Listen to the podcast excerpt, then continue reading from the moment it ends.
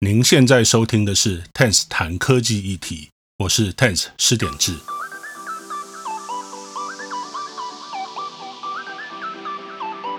科技不只带来便利，同时也对每个人产生巨大的影响。除了享受科技带来的便利，我们要如何利用、善用科技的力量，避免科技带来的负面影响？欢迎和我一同思考。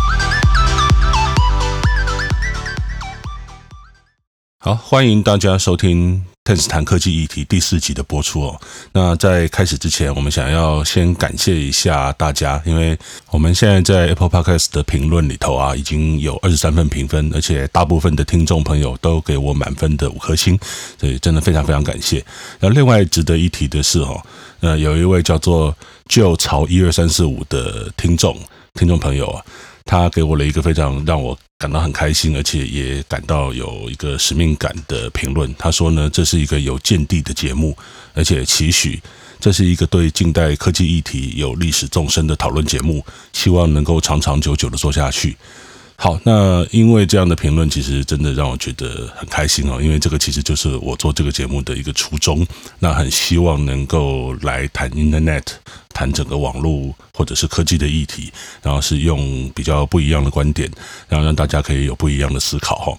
好，那所以今天我们就要来谈一个跟整个 Internet 发展的历史有关的题目。那我们要来谈呃，Internet 发展三十年以来哦，我指的是所谓的商业化的发展哦。那三十年以来，那我们其实经历过蛮多的呃主流 Internet 主流的变化。那从入口网站到搜寻引擎到社群平台。这个其实中间有一个很有趣的转换，差不多就是每十年会发生一次转换哦。那我们把这种转换叫做典范转移。所以今天就是要跟大家来介绍这个典范转移以及它发生的原因，然后我们并且要用这样一个呃促成典范转移的力量啊，那来预测未来十年呃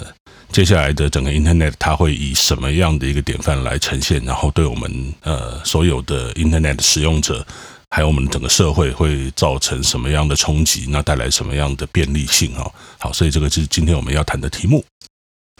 好，在开始讲这个题目之前呢，嗯，大家可能刚才有听到一个专有名词叫做典范转移。那这典范转移到底是什么东西呢？这个典范转移其实它是一个很有趣的概念。我在刚念研究所的时候，呃，指导教授叫我念的第一本书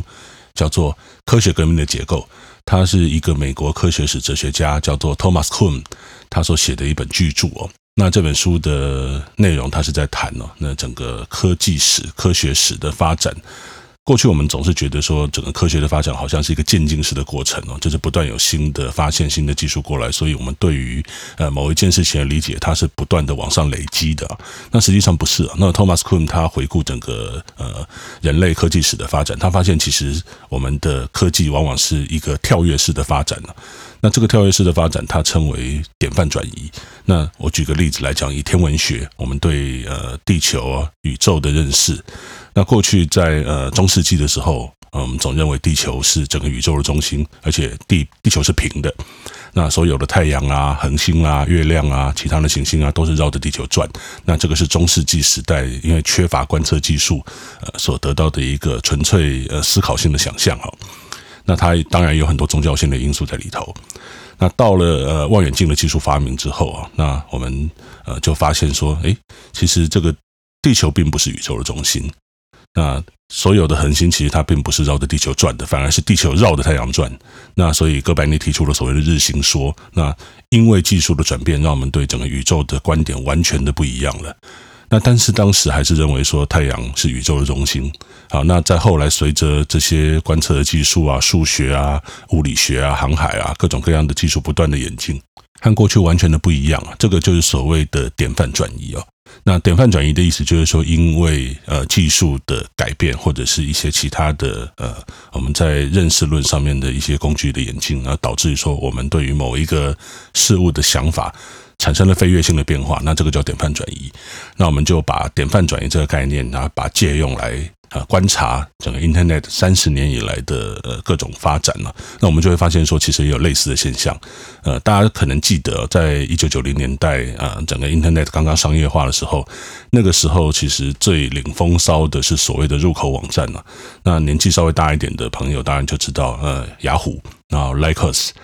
呃，然后像呃其他的一些大的入口网站呐、啊，比如说台湾来讲有 PC Home Online，然后有番薯藤，然后呃还有几个其他的，我们可能今天已经不太知道网站，他们是所谓的入口网站。那在我们的 Show Note 里面，其实我们会放了几个连接，连接点进去之后会看到几张图哦。那这几张图就是当时这些入口网站的一个呃截图。大家可以去观察一下，好，看一看这个入口网站的截图，跟现在我们所熟悉的呃一些入口网站有什么样很大有什么样的差别？其实有一个很大的差别，就是在这个网页中间，它其实有一块是一个分类架构。那把网站中间的资料呢，把它分门别类的呈现出来啊。那个时候入口网站其实它有一群编辑，就每天在网络上面在那边逛，然后他就把他逛到的呃网页，把它放到。整个分类架构里头就有点像图书馆在买书一样啊。图书馆买书的时候，他会先按照这个书把它分门别类的编上编号，然后接下来再把它放到他的那个柜子里头去，让大家可以找到。所以这个基本上是一个分类架构的逻辑哦。那当时的入口网站就是用这种方式来吸引大家，因为大家如果想要在网络上面找资料的话，那到入口网站去按照这个分类的架构按图索骥哦，去找到他想要的资料。那个是在一九九零年代大家比较流行的一种上网方式。那入口网站也因为所有人都会过来啊，来这边找资料，来这边去看网络上的东西，所以它就变成当时的一个主流的网站。然后很多大的网站赚了很多钱。好，那这样的资讯架构啊，其实它有一个先天的问题，就是说，如果我们今天想要找任何的资讯的话，我们没有办法直接去存取资讯，我们必须要先从这个分类架构来着手啊。那问题就在于说，如果你不知道这个资讯它应该怎么分类的话，你很可能就找不到这项资讯。那举一个生活中的例子啊。我们去医院挂号，那常常有的时候生病啊，你会觉得人不舒服，要去找医生嘛。可是你到医院要做什么事情？第一件事情是你要先去找某一科来挂。比如说我今天肚子痛，我可能要看肠胃科或者看家医科。那如果你今天生的病，你自己也不知道到底该挂哪一科，然后医院的人也没有办法帮你的话，那其实他就会发生一个困难哦，就是呃，你就可能找不到到底是哪个医生应该来帮你看。那因为医院有这样的一个分类架构，所以到最后其实很多时候就直接把人往内科或者往家医科去塞哦，因为让这些医师再来做直接的处理哦，所以这其实就就表示分类架构它是其实是一个资讯的障碍哦。另外还有一个比较大的问题就是说，如果今天出现了全新的知识、全新的事物啊，那但是旧的分类架构你不容易找到一个位置把它塞进去的话，那其实这个也会造成资讯取用的一个困难哦。那有很多人，他看到这个分类架构造成的问题啊，那他就呃一心想要利用最新的科技或者最新的思维呢，拉近人跟资料之间的距离哦，让人在取用网络上的资料跟资讯的时候，能够直接的存取，不需要再透过这个分类架构。嗯，因为这个分类架构真的造成很多障碍。那呃，其实我们要讲的所谓典范转移，这个就是第一次典范转移，Internet 典范转移的契机哦。就是怎么样利用技术，然后让人跟资料的距离能够更加接近。好，那我们今天如果用那个用今天的观点来看的话，大家就会讲说，哎，啊，我们干嘛要透过这个分类架构？我们直接搜寻就好了，对不对？没错，答案就是搜寻。那进入搜寻时代之后，其实大家就是直接透过搜寻引擎来找资料，然后资料马上就呈现在你的眼前。啊，但是因为在一九九零年代当初，其实也有人想到这样的概念，啊，但是做的并不成功。主要的原因在于说，第一，呃，我们的电脑的硬体，它在处理能力或者是储存的呃能力上面呢，可能都还达不到搜寻能够做到要求的水准呢，因为你必须要有一一一大堆电脑在网络上面不分昼夜的拼命的去找各种各样的资讯，然后要想办法把它 index 到你的资料库里头去，然后你还要有一个非常非常聪明的演算法，可以很正、很公正，而且很快速的去决定哦。这些搜来的一大堆网站，它到底应该如何排名？然后让用户在整个搜寻结果页上面可以看到一个比较好的结果。那排在前面的就是他比较想要找的网站。那当初的呃一开始。其实也有人做搜寻的，比如说有一家叫做 AltaVista 的网站，它大概可以算是呃整个 Internet 上面很早期第一波的这种搜寻引擎了。那我曾经之前也都用过。那它的搜寻结果其实就有一个问题，就在于说，呃，它的搜寻不是那么准确，常常有的时候排在前面的这些网络连接点进去之后。它跟我要的东西有一点落差，还有一个很大的问题就是说，呃，因为这些网站他们也都要盈利，所以他们会把有付费的这些网站的连接摆到前面去。那就造成一个问题啊，就是说今天我如果想要呃让我的网站可以摆到呃搜寻引擎比较前面的这些位置，那但是我这个网站可能并不是呃真的那么好的网站，或者是说并不那么符合使用需求的网站，那使用者点进去之后，他就会发现说这个搜寻结果其实不符合他的呃需求，那他就会用脚投票，他就觉得这个搜寻引擎其实没有那么好用，啊，这个是当时的呃早期的搜寻引擎的问题。那我们现在都知道嘛，大家要搜寻会找谁？就是找 Google。那在那个时候，Google 它就是一家专注在解决搜寻问题上的公司。那因为它成功的解决了搜寻的困难，然后让呃不管是呃硬体的技术跟软体的技术都能够很完美的结合，而且让使用者觉得它的搜寻结果非常非常好。所以呢，它现在就变成了整个 Internet 有史以来最伟大也最庞大的一个企业啊。那它同时也推动了整个 Internet 发发发生第一次的典范转移，我们就从呃一九九零年代的入口网站时代，进到二零零零年代的搜寻时代。好，我们进到搜寻时代之后，那是不是大家就变得很 happy 呢？就是资讯跟人之间的距离变得更近了，因为我们只要在搜寻引擎的搜寻页面当中去输入我们想要的资讯啊，然后就可以得到一大票呃搜寻结果。那这些搜寻结果因为演算法的改进啊，因为 Internet 规模的扩充啊，因为整个呃呃搜寻技术的改善，所以它就变得越来越好用，所以让 Google 变成几乎是每个人每天都不可或缺的一个好帮手。但是这样就完美了吗？其实未必哈，因为搜寻引擎它只能针对一般性的需求来提供一般性的资讯，它没有办法满足我们个人的特别需求。这怎么说呢？我我们举个例子来解释哈，呃，比方说美食好了。那我们知道每个人对美食的偏好都不一样嘛。那有些人喜欢吃台式料理，比如我；那有些人喜欢吃美式的食物，比如说我有一个朋友啊，他就超级喜欢吃美式的那种汉堡啦、薯条啦这些东西。那所以每个人对美食的定义都不一样。但是你如果今天在搜寻引擎里面，你只输入美食，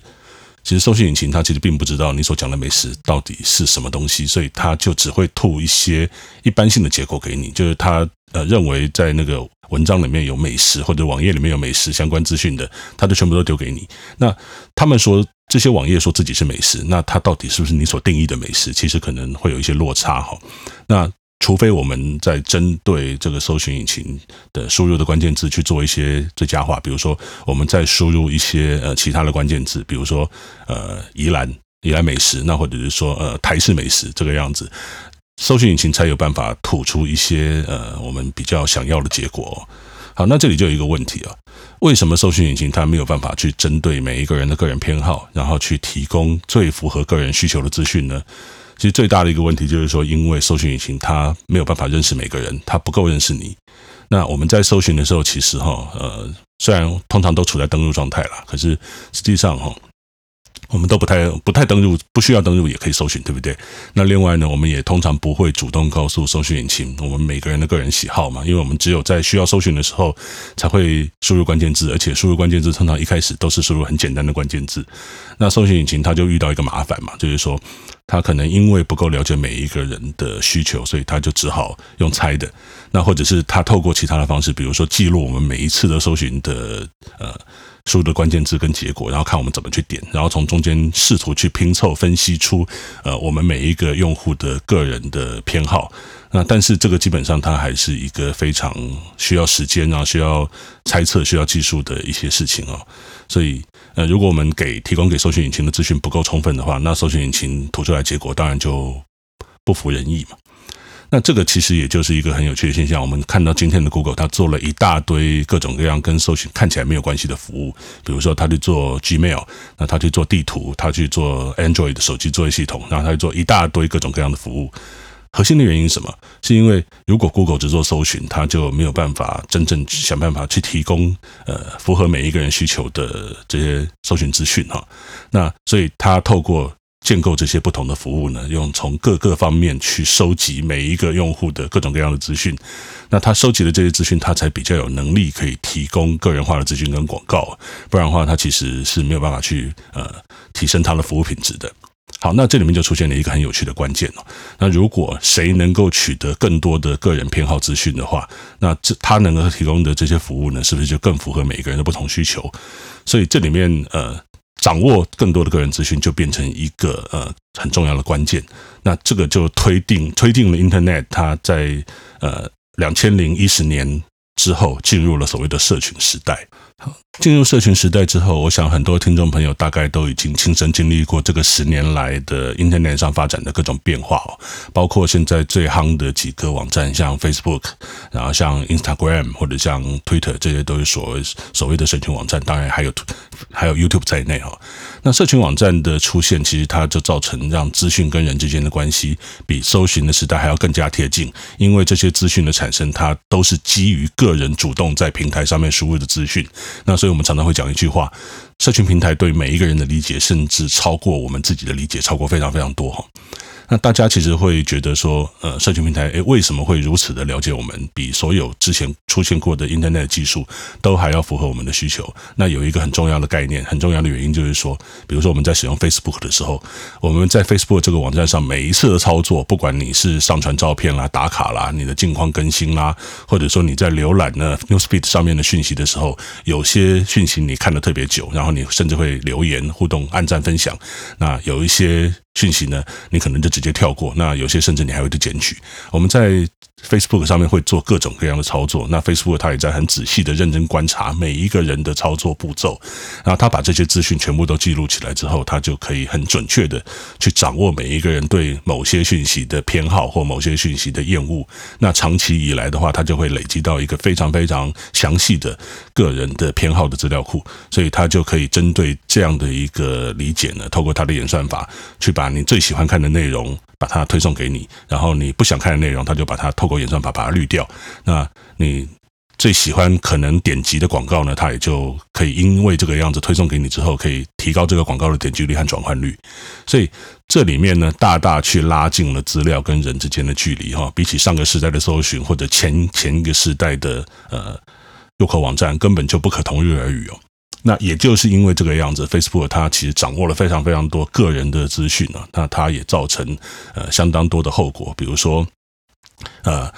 社群平台它对我们各自的掌握，那掌握到这种程度，它就造成了很多隐私的一些疑虑啊，比如说过去的发生过的所谓剑桥分析事件啊，那大家可以去搜寻一下剑桥分析事件的过程。那在 Netflix 上面也有一支纪录片，呃。在谈这件事情啊，它对于整个政治的影响，那当然还有大家现在非常耳熟能详，而且每天深受其害的各种假新闻的问题啦、仇恨言论呐，或者是霸凌的问题。那当然这些问题是社群它所带来的好处。以及它对整个民主政体啦、国家、社会、个人所带来的各种各样的坏处，我们的科技一向是这样，就是科技它是一个两面刃啊，它同时能够带来非常非常多的便利，但是它也可能会造成一些我们可以预期或无法预期的一些后果。那这些其实都需要众人的智慧来解决。好，那。从社群时代到现在，又差不多要经过十年了。因为今年现在已经是二零一九年的年尾，那即将进入二零二零年。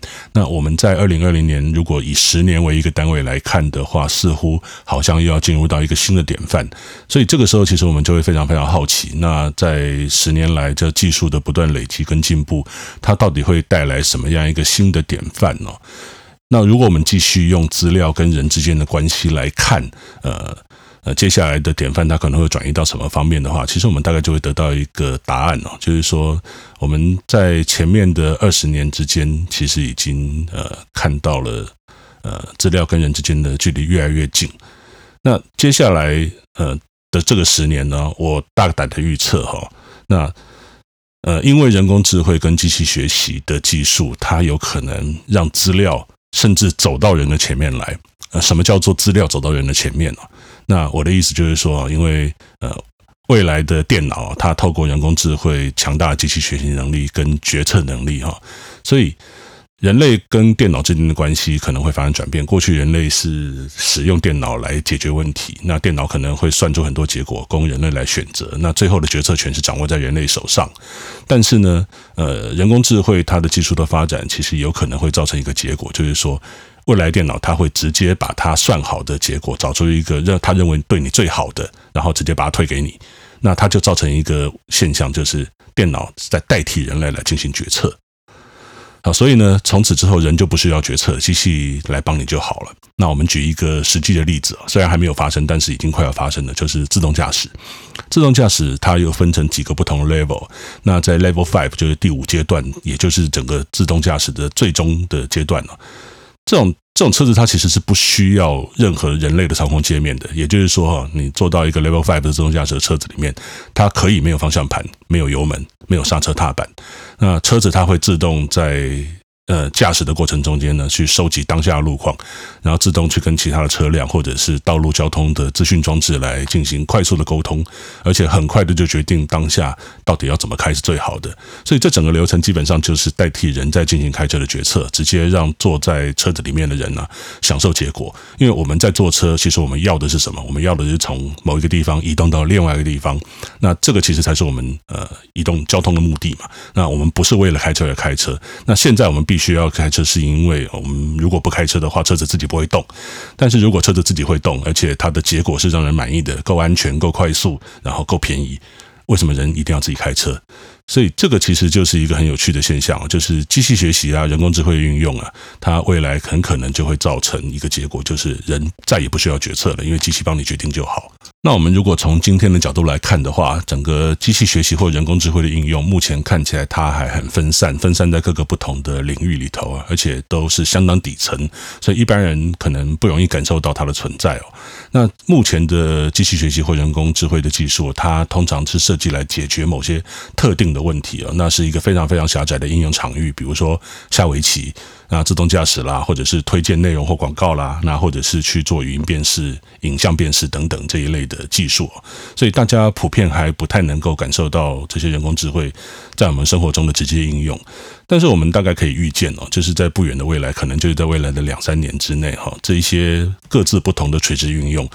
呃，可能可以用一种某水平的方式呢，很好的把它整合起来，然后它就会变成一个让用户非常有感、非常方便的杀手应用啊。举个例子来讲好了，我们现在有很多的科技大厂，包括像那个呃 Amazon，包括像 Google，包括像微软之前也做，包括像 Apple，他们都在做什么语音助理啊？那这个语音助理其实它就具有这样的整合的潜力哦。呃，首先它用一个自动化，然后非常聪明、非常人工智慧的语音辨识，呃，透过对话的方式去深入了解每一个用户。到底有什么需求？然后他再回头到他的系统里面去整合各种各样不同的，不管是他自己的或者是第三方的呃人工智慧的垂直服务哈。那等到这些垂直服务把结果回馈回来的时候，他再用一个大家能够感到很舒服、很好用的方式，把这个结果回馈给用户，那用户就会感到非常的便利、无比的便利啊！甚至就是说，很多生活中的一些决策就交给语音助理来做了，那语音助理就会很聪明、很自动的去帮你做这些事情啊。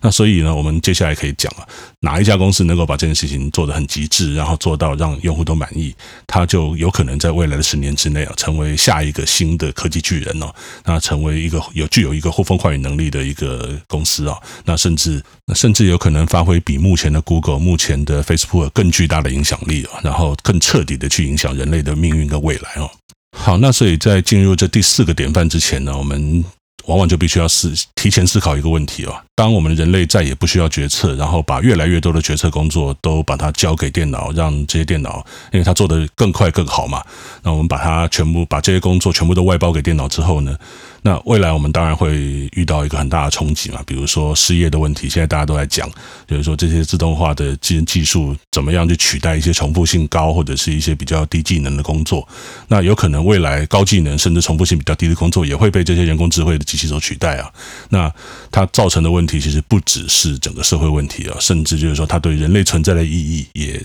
产生一个挑战。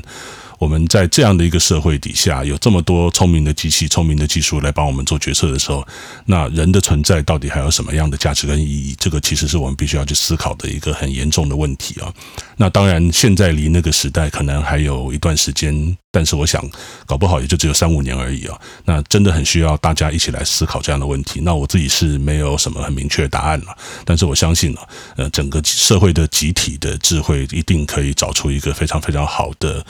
呃，一个答案，然后让我们能够呃利用机器，但是尽量去避免这些机器、这些新的技术所带来的社会冲击。好，那所以这个就是今天要跟大家分享的题目。那我们下一集再见。以上就是这一集 Tens 谈科技议题。谢谢您的收听。那如果您觉得这个节目很好，也很喜欢这个节目的内容的话，请您帮我按五颗星的评价，或者分享到您的社群平台，让更多听众知道这个 podcast。也欢迎您在您使用的 podcast 平台中发表评论和想法。那如果大家对这个 podcast 有任何的意见的话，呃，欢迎来信到 podcast at tens dot net p o d c a s t at t e n z 点 n e t，我们就会收到您的意见了。那我们下一集再见。